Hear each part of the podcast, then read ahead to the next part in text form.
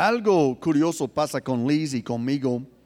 Eh, como nosotros eh, somos americanos y vivíamos por muchos años por dólares y nuestros hijos, de hecho, por 10 años, cuando mientras estuvimos en México, eh, yo trabajaba para un grupo estadounidense y ellos me pagaban en dólares. Entonces, agarramos el costumbre de siempre estar este, convirtiendo dólares en pesos.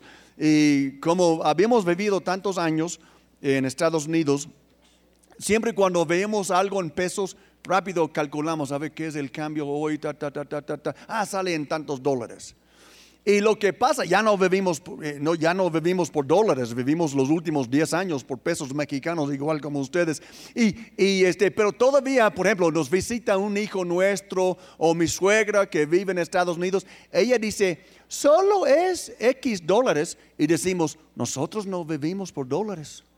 Nosotros vivimos por pesos mexicanos. Liz y yo estamos tratando de romper este, la maña de siempre estar eh, eh, em, traduciendo algo de pesos a dólares porque ya no tiene nada que ver con nosotros. Ahora, yo me imagino que si nos caen unos dólares, que no los vamos a rechazar, ¿verdad? Si alguien te pasa un Ben Franklin de 100 dólares o algo así, yo creo que no vas a decir, ay, fuchis, yo no quiero eso. Vamos a decir, oh, qué bien, que me cayó la bendición. De vez en cuando nos caen unos dólares. En alguna forma voy a predicar en Estados Unidos o algo, ¿verdad? Y nos tocan unos dólares de siempre, es, una, es un gusto, ¿verdad? Pero, de hecho, imagínense algo, yo estaba pensando en esto. ¿Qué tal si un avión pasó muy alto allá arriba y soltaron cajas de billetes de 100 dólares? Y comenzaba a llover billetes de 100 dólares aquí alrededor. ¿Cómo ven? No, yo, yo, yo diría gracias a Dios que estoy en la plataforma. Ya atropellaron tres viejitas, un señor por allá, tres niños por acá. Sería súper peligroso. Porque la gente está bien dado a querer dinero, ¿verdad? De hecho, ¿qué es lo que constituye una legítima esperanza de prosperidad? Eso es lo que quiero hablarles hoy, porque estamos hablando de quédate en casa. Quédate en casa, no porque tienes miedo de la COVID. Quédate en la casa de Dios porque Dios tiene unas cosas muy especiales para ti. Y lo que quiero mostrarles hoy es que Dios tiene prosperidad en su casa. ¿sí? Y, no depende de suerte, que un avión nos tire unos dólares. No, no, no se trata de tomar el asunto en mis manos y hacer las cosas como se hacen, pero hay otra cosa, hay una manera que Dios nos quiere prosperar en su casa, que vamos a ver. Vimos con Noemí que hay protección en la casa de Dios, ¿verdad? Y cuando Noemí y su esposo y sus dos hijos salieron de la casa de Dios, de, la casa de Pan, Belén, para ir a Moab, al extranjero, les fueron muy mal. Pero cuando ella regresó a la casa de Dios, nada más con su nuera, la bendición de Dios le esperaba. Dios le dio un redentor. Dios le dio protección en su casa. Y vamos a ver hoy que también hay prosperidad en la casa de Dios. De hecho, una vez más, lo que queremos considerar es qué es lo que constituye una legítima esperanza de prosperidad. Porque yo he conocido, bueno, que millones de mexicanos han pasado la frontera, la mayoría ilegalmente, muchos hasta siendo cristianos, amén, amén, amén, y todo el tiempo falsificando documentos y haciendo cosas que no para eh, en la búsqueda de prosperidad. Y algunos se han enriquecido y otros les, otros les ha ido muy mal. Sí.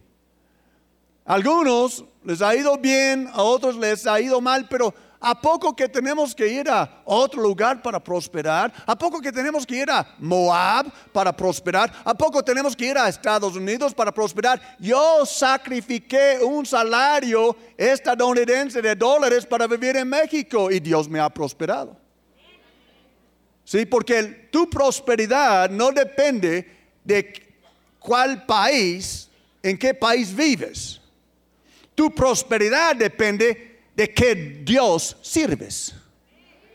Tu prosperidad depende de qué crees y cómo camines delante de aquel que suple todas nuestras necesidades conforme a sus riquezas en gloria en Cristo Jesús. Amén. Entonces, lo que les quiero enseñar hoy es lo siguiente, ese es el grano. En la casa hay prosperidad. Amén. Revelación más obediencia suma en prosperidad. Les voy a explicar esto con detalle ahorita. Hacer las cosas como se hacen nos hace ordinarios, no extraordinarios. Mucha gente ha abandonado a su país porque conocía a otra gente que les dijo, a mí me fue muy bien cuando fui a Canadá, a mí me fue muy bien cuando fui a Estados Unidos. Entonces ellos sufren tantito y deciden abandonar a la esposa, abandonar a los hijos y, dejar la, la, mujer para el lechero y los hijos a quién sabe lo que les va a pasar y, y irse a Estados Unidos. Sí, porque alguien les dijo Dios no les dijo, alguien les dijo que les puede ir bien si solo sacrifican a su familia. Entonces, si estás pensando salir de mojado, no lo hagas. ¿Por qué dejar tu mujer con Sanchito? ¿Por qué dejar a tus hijos con quién sabe? El tío fulano, que ni tío es. ¿Por qué sacrificar a tu casa sobre el altar del dólar cuando tu Dios mueve todas las monedas internacionales? Podemos darle gloria a aquel que provee para su pueblo. Entonces quédate en casa. Obedece la revelación que tengas. Y si no tienes ninguna revelación, Dios te puede dar una. ¿Una revelación de qué? Una revelación de cómo prosperar no en Estados Unidos, no en Canadá, no en Guatemala, en México. Hecho en Tlaxcala, México, hay una revelación para aquellos que tienen oídos para oír lo que el Espíritu dice a la iglesia, para que tú puedas prosperar para la honra y la gloria de Dios y no la vergüenza de tu familia. Amén. Gracias la mitad que me apoyan. Gracias. Porque nuestra obediencia trae consecuencias transgeneracionales. les voy a comprobar en la Biblia. Y también, quiero decirles, ahí va la mala, nuestra desobediencia trae consecuencias transgeneracionales. Si yo desobedezco a Dios, voy a afectar cuatro generaciones de mi familia. Pero si le amo y le obedezco, voy a bendecir mil generaciones de mi familia. Podemos darle gloria al Señor. Eso está en la Biblia, amado. Ahora bien, hoy vamos a hablar de Isaac. Digan conmigo, Isaac. Isaac era hijo de Abraham. Abraham era el primer patriarca de Israel, después su hijo Isaac, después su nieto Jacob, etc. E Isaac recibió una revelación de Dios de cómo prosperar. Y su historia a mí me inspira mucho porque mi vida es mucho como Isaac. Vamos, vamos a ver cómo Isaac estaba en una tierra de hambre. Y Tlaxcala es conocido como una tierra de hambre entre los estados de México. Y él tuvo la oportunidad de agarrar un vuelo a Estados Unidos, pero era Egipto. Y el Espíritu de Dios, Dios le apareció y le dijo, no vayas, quédate, porque te voy a bendecir. Sí, Dios no, yo creo que Dios no es tan glorificado cuando tú, o quizás para nada es glorificado, cuando tú te prosperas por los, las maneras humanamente posibles, pero cuando Dios hace un milagro en tu vida, cuando hasta los demonios tienen que reconocer, Dios mío, Dios ha bendecido a esta persona, cuando todo el mundo sabe que no lo hiciste por tu propia inteligencia, por tus propias fuerzas, pero algo divino te acompañaba y en esta forma te levantaste, entonces Dios es glorificado. Amén. Entonces vamos a leer eh, este Isaac. Dice así, en ese tiempo hubo cuánta hambre. ¿Cuánta hambre? Mucha hambre. Esto no era cualquier cosa. Esto no era una recesión, es una depresión. Entraron con mucha hambre. Ya, ya les he dicho que van a venir tiempos de hambre.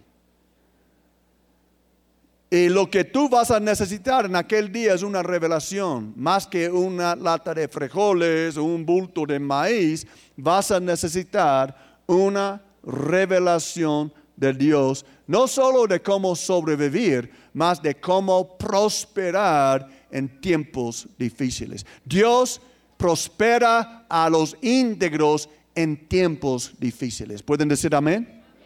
Aún si no lo sabes, ya, ya lo sabes. Dios eso está en la Biblia, prospera a los íntegros aún en tiempos difíciles.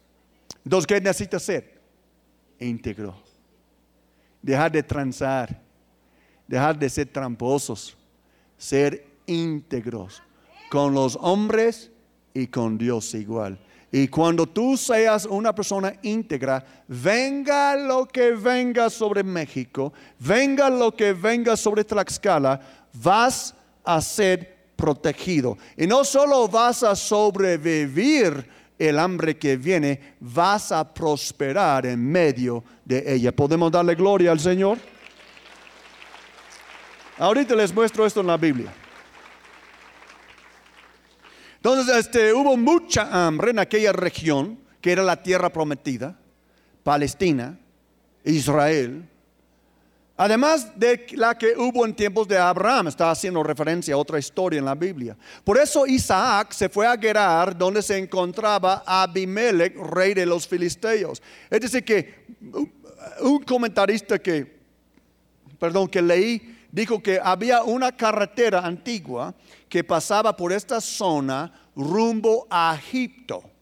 Entonces la indicación es que él pensaba, bueno, cuando mi padre Abraham experimentó una hambruna, él fue a Egipto, porque Egipto tenía el río Nilo, por lo cual siempre había pan en Egipto, siempre había comida. Sí, porque la gente regaba por el río Nilo, que es gigantesco. Entonces, este, lo más seguro es que él andaba en esta carretera para ir a Egipto, pero paró allá en otra ciudad donde estaba Abimelech. Allí el Señor se le apareció. Wow. Ahora, Dios nunca se me ha aparecido. Me ha hablado de muchas maneras. Fíjate que voy a invitar a un pastor aquí de Culiacán que no, eh, compartió, eh, compartió en, el Congreso de Hombres como Jesús le apareció. Era padrísimo su, su testimonio y lo quiero invitar. Pero esto, esta decisión era tan importante que Dios le apareció. No sabemos cómo, si era como humo o, cómo fue, pero Dios le una zarza ardiente como Moisés. No sabemos cómo, pero Dios le apareció. Sí, tu vida es tan importante. Quizás Dios no te aparezca, pero en alguna forma Dios se va a comunicar contigo. Tu vida es tan importante. Si tú quieres que Dios te guíe, Dios te va a guiar. No solo no seas mulo, no seas como un caballo, presta atención. Yo tengo un caballo, una yegua que casi me mató el año pasado, está loca. Y Dios no quiere que tú seas yegua loca. Dios, o, cabra loca, o nada por el estilo, o cabrón loco, Dios quiere.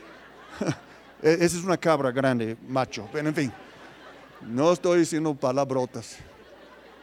Es que los mexicanos como ustedes tienen un doble sentido para todo, ¿verdad? Yo, les dije, yo les dije allá en el Congreso, les dije, mi nombre es Randy y vengo de Alvarado, Veracruz. Nadie me creyó. Y si suelto una palabrota es porque así hablamos en mi pueblo.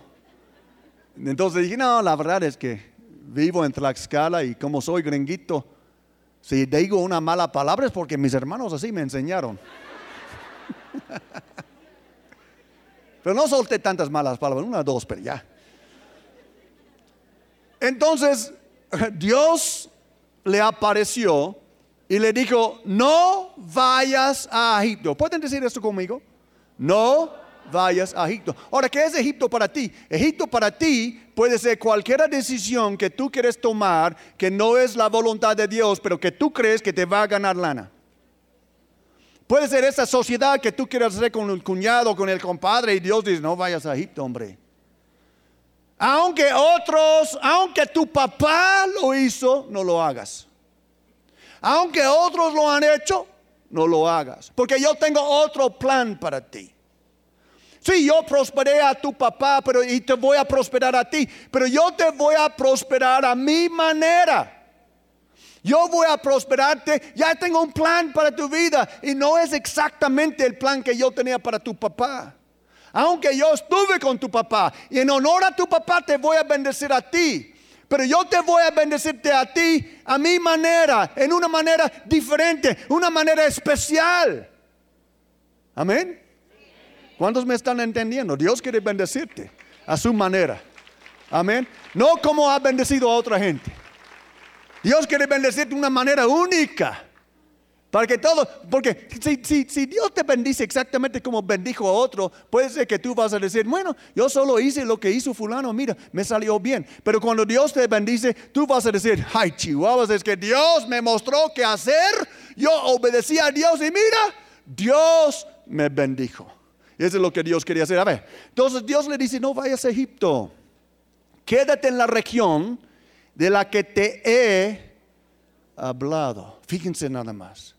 Dios ya le había hablado. ¿Cómo que le habló? No sé. Puede ser que Dios le habló en un sueño. Puede ser que Dios le habló en una visión. Pero Dios ya le había hablado. Y parece que no le cayó el 20. Porque aunque Dios le había hablado, él andaba rumbo a Egipto. Entonces Dios dice, este anda un poco este, un poco necio, burro. Le he hablado, pero voy a tener que aparecerle. Entonces ya la cosa se puso pesado cuando Dios eh, le apareció a él y dice, hey, ya te hablé. Ya te hablé de lo que quiero que tú hagas. No vayas a Egipto. Mira, con, ya, ya son dos, con tres, estás fuera. en el béisbol por lo menos, ¿verdad? Dios dice, ya te hablé. Mira lo que dice. Yo, Quédate en la, región de la que te he hablado. Vive en ese lugar. Pero Señor, esa es la escala. Señor, nuestra economía está mal. Señor, hay una gran hambría. Dios dice, quédate en la región. De lo que yo te he hablado. Vive en ese lugar por un tiempo. Yo estaré contigo y te bendeciré porque a ti y a tu descendencia les daré todas esas tierras. Así confirmaré el juramento que le hice a tu padre Abraham. Multiplicaré tu tus descendientes como las estrellas del cielo. Les daré todas esas tierras por medio de tu descendencia. Todas las naciones de la tierra serán bendecidas. México ha sido bendecido por esta promesa. Porque Jesús vino por este linaje. ¿Puedes dar gracias a Dios que Jesús llegó a México? Oh, aleluya. No que los españoles llegaron, que Jesús llegó a México. Por eso somos bendecidos.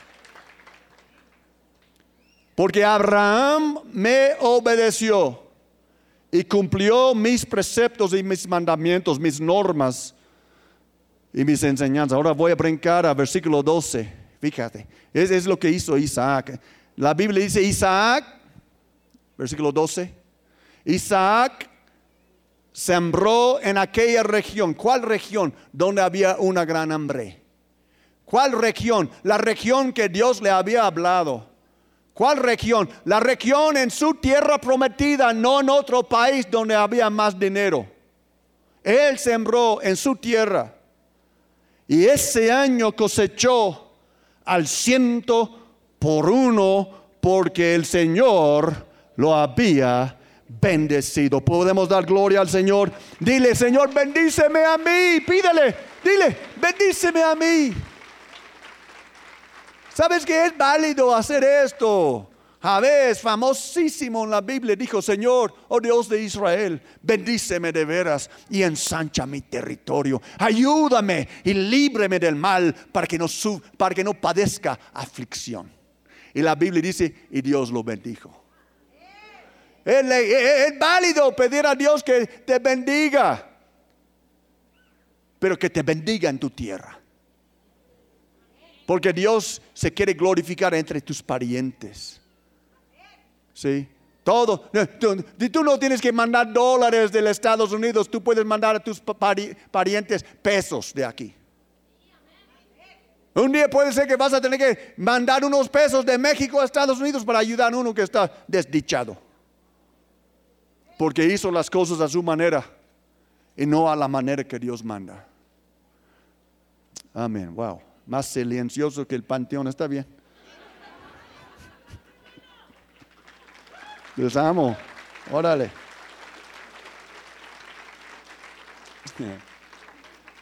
Ahora, déjame retomar esto para terminar. En la casa hay prosperidad. La casa para Isaac era la tierra prometida. Y Dios sabía lo que estaba pensando. Voy a Egipto. Hay chamba en Egipto. Hay dólares en Egipto. Yo voy a Egipto. Entonces Dios se encuentra con él. Ya le había hablado y no le cayó el 20. Entonces Dios se le aparece y le dice bien claro, no vayas a Egipto. Y una vez más, Egipto para ti Puedes decir, esta idea que tú vas cocinando, eso sí me va a hacer mucho dinero. Algo que tú quieres armar por tu propia habilidad sin haber consultado al Señor. O quizás Dios ya te dijo que no lo hagas, pero andas de mulo y lo vas a hacer de todos modos. Y entonces Dios te, te confronta y Dios dice, no lo hagas, no te preocupes, te voy a bendecir, pero te voy a bendecir a mi manera, no a la tuya. Sí, esto requiere dos cosas. Revelación más obediencia. Gracias a Dios que Isaac tenía una revelación, pero no creas que por tener una revelación que va a ser fácil obedecer esta revelación. Porque a veces Dios nos muestra algo y todavía nos da miedo.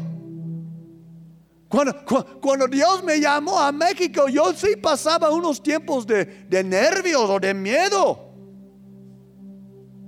Porque Dios me, Dios me estaba enviando a lo desconocido.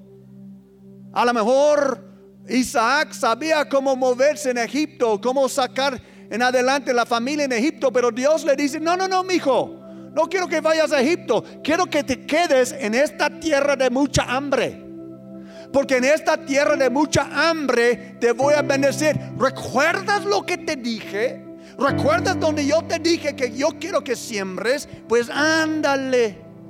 Ahora, yo sé que es humanamente imposible que tú prosperes como ah, haciendo lo que yo te digo, pero lo que quiero que recuerdas es que no estás solo yo estoy contigo, yo voy a hacer algo sobrenatural de tal manera que van a estar hablando de esto miles de años después en Tlaxcala, México.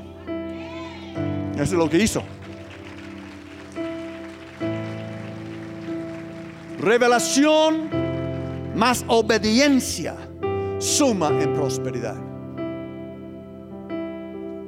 La única razón que yo puedo decir hoy que soy un hombre próspero es porque Dios me ha dado revelación y le he obedecido. No he hecho lo que hacen los demás. He hecho lo que Dios me muestra en revelación.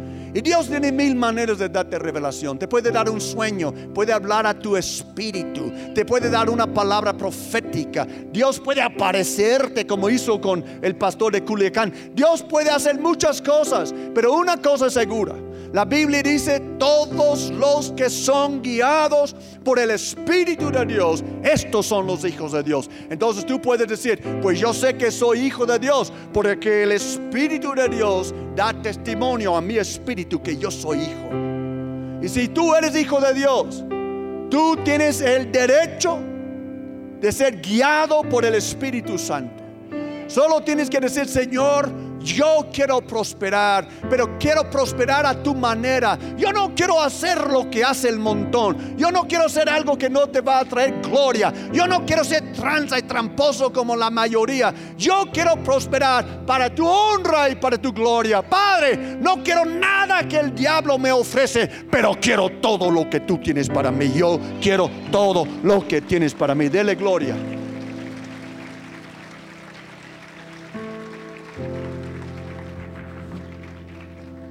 Digan conmigo, quiero todo lo que Dios tiene para mí. Claro que sí.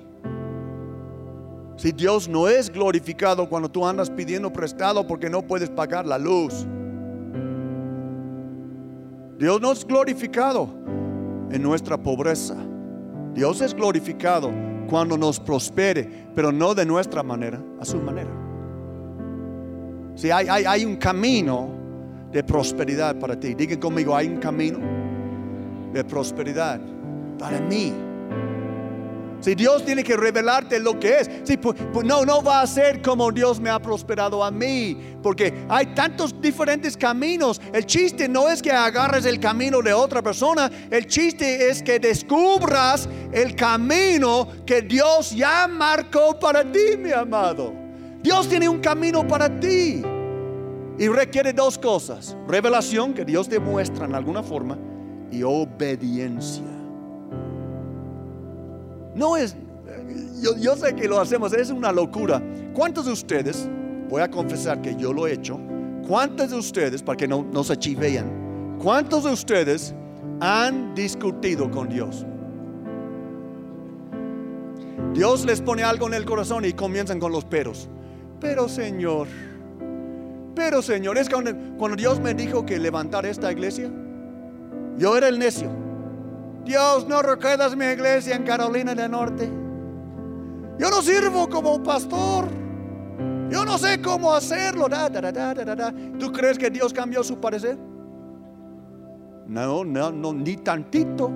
Órale, hijo. Te estoy dando una revelación que tienes que levantar una iglesia en Tlaxcala. Lo único que tú tienes que hacer es obedecer lo que te estoy mostrando. Amén.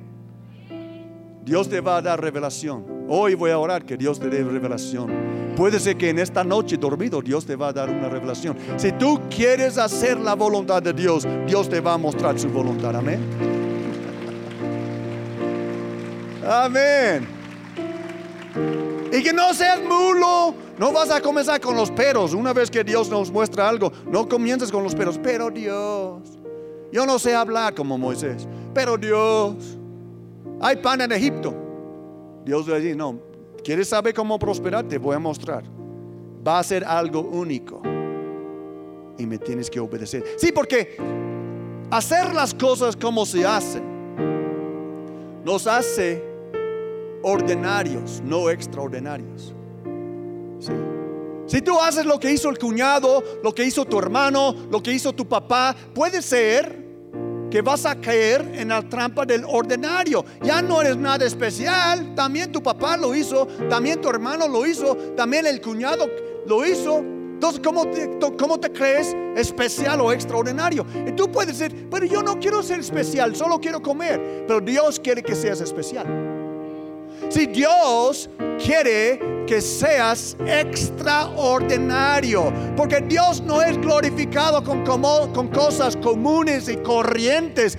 Dios es glorificado cuando tú brilles como en una ciudad sentada en una colina, cuando tú seas algo tan brillante que los hombres tienen que decir, a Dios sea la gloria. Yo sé que Dios bendijo a esta persona porque esta persona no pudiera haber hecho esto solo. No seas ordinario. No seas ordinario. Digan conmigo, no seré ordinario. Sí, este, no, hay chiste en lo ordinario. Ahora, yo no, yo no quiero que sean orgullosos tampoco, no estoy hablando de esto. No quiero que sean narizones y están mirando todo el mundo por las narices. No, no estoy hablando de eso. No queremos ser extraordinarios por orgullo, queremos ser extraordinarios para la gloria de Dios. Yo no quiero ser normal. Si alguien me dice, yo solo quiero ser normal, pues yo no. Yo no quiero ser normal. Quiero ser extraordinario. Porque quiero que mi vida cuente para algo. No quiero ser del montón. Quiero ser diferente. ¿Por qué? Porque así Dios nos hizo. Y si tú eres hijo de Dios, Dios no quiere que tú seas común. No dijo Jesús que la puerta del cielo es ancha, es este, ¿cómo se llama? Angosta, perdón. La destrucción es ancha. Y muchos van por la mala puerta y pocos, los extraordinarios, van por el buen camino.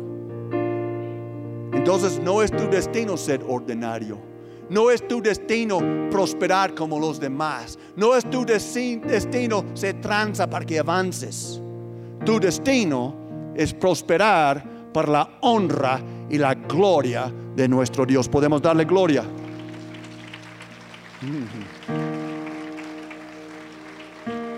Entonces, quédate donde? En casa. Quédate en casa. ¿Y qué es la casa para ti? Es lo que Dios te ha revelado. ¿Qué es la casa de ti para ti? Tu casa es obedecer lo que Dios te ha demostrado acerca de tu revelación. ¿Sabes? Los charlatanes siempre pescan personas que quieren hacer riquezas rápido, que quieren hacer riquezas porque ellos tienen un buen plan que nadie jamás ha escuchado. Eh, es decir, que cuidado porque los charlatanes son el lado oscuro, eh, son una, una piratería de la revelación divina. Porque la revelación divina a veces, muchas veces parece locura. Cuando yo dejé mi negocio, cuando yo dejé mi casa, cuando dejé mi pueblo para venir a México con cuatro hijos chiquitos, parecía una locura. Pero mira, Dios me ha bendecido. Los, charlatanes te ofrecen un secreto que te va a hacer rico, pero realmente solo te van a robar. Pero Dios te ofrece secretos que son solo para ti, revelaciones que si lo haces, Dios mismo te va a prosperar y Dios va a recibir la gloria. Pero tienes que quedarte en casa.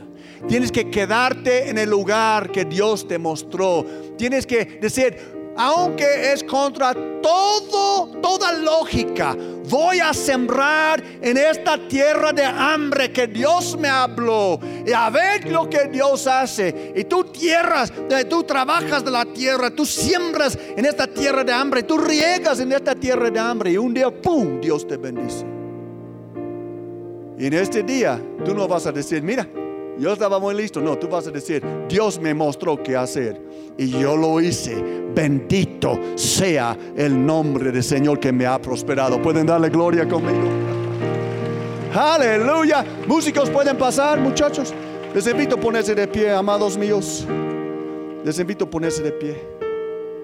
Oh, me puse alegre y usó todo mi tiempo. Estoy a la mitad. Pero voy a terminar. Pero tengo que dejarles una palabra. Quiero dejarles unos cuatro versículos en Salmo 32. ¿Lo checaron esto? Quédate en casa. Quédate en casa. Quédate en casa. Liz y yo hemos sido tentados unas pocas veces de regresar a Estados Unidos porque las cosas se ponían difíciles para nosotros, bla, bla, bla, bla. Pero le doy gracias a Dios que nunca lo hicimos. Porque mi casa es aquí. Donde Dios me reveló está aquí. Mi prosperidad está aquí. Mi futuro está aquí. Mi esperanza está aquí. Porque mi esperanza está en la promesa de Dios, no en lo que yo puedo hacer con mis propias fuerzas. ¿Me explico? ¿Dónde está tu esperanza? en la palabra de Dios, en la revelación que Dios te ha dado. Déjenme leerles esto. Este texto ha sido un confort para mí por muchos años. El Señor dice, yo te instruiré. Yo te mostraré el camino que debes seguir. Yo te daré consejos, Dios mío. ¿Te imaginas Dios dándote un consejo? Señor, ¿cómo saco adelante mi negocio? ¡Pum! Un consejo divino. Claro que va a funcionar. Yo te, daré consejos y velaré por ti. No seas como el mulo o el caballo que no tienen discernimiento cuyo brillo hay que domar con brida y freno para secarlos a ti. ¿Cuántos quieren prosperar? ¿Los demás quieren ser pobres o qué? ¿Cuántos quieren prosperar? Ese es mi pueblo. Claro que sí. Claro que sí. Entonces, ¿qué tenemos que hacer? No ser mulos. No ser yeguas locas. Pero prestar oído a lo que el Espíritu Santo nos diga. Tenemos que consagrar nuestras finanzas al Señor. Tenemos que decirle, Señor, yo quiero prosperar, pero yo no quiero ser narco. Yo quiero prosperar, pero no quiero ser tratante. Quiero prosperar, pero no quiero ser sicario. Quiero prosperar, pero no quiero ser tranza. Quiero prosperar a tu manera y para tu gloria. Entonces muéstrame qué hacer y yo lo haré, cueste lo que cueste. Esa es la manera de prosperar. Porque nuestra obediencia trae consecuencias transgeneracionales. Déjenme leerles esto. Dios dijo en Éxodo 26, y lo podemos proyectar. Tienen que ver esto porque ese está grueso. Capítulo 20, versículo 6. Chequen esto. Dios está hablando en Deuteronomio, Éxodo, perdón. Él dice, cuando me aman y cumplen mis mandamientos, les muestro mi amor por cuántas generaciones generaciones, mil generaciones. Ahora, antes de esto, Dios dice, si no me obedecen, si me odian, les voy a castigar por cuatro generaciones. Pero si me aman y me obedecen, les, va, les voy a bendecir por mil generaciones. ¿Pueden ver que el amor de Dios es más grande que su ira? Pueden ver que la bondad de Dios es más grande que su castigo. Puedes ver que Dios te quiere bendecir y no te quiere castigar. ¿Qué tienes que hacer? quedarte en casa, quedarte en la revelación que Dios te ha dado, aferrarte a la palabra profética que Dios ha dado a tu vida y obedecer todo lo que dice. Si lo haces, hay una promesa para ti en Salmo 37, versículos 18 y 19. Con esto concluimos. Mira lo que dice.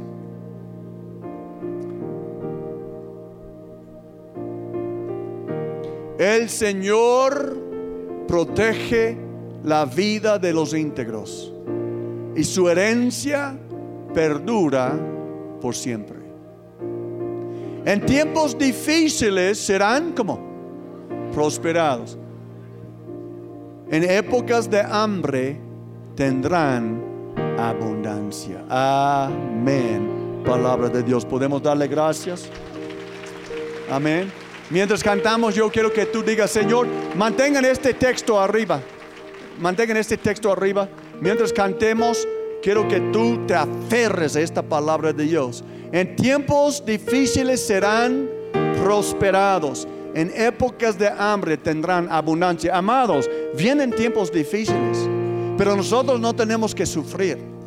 Si somos íntegros, Dios nos promete que aún en tiempos difíciles prosperaremos. ¿Para qué? Para su gloria.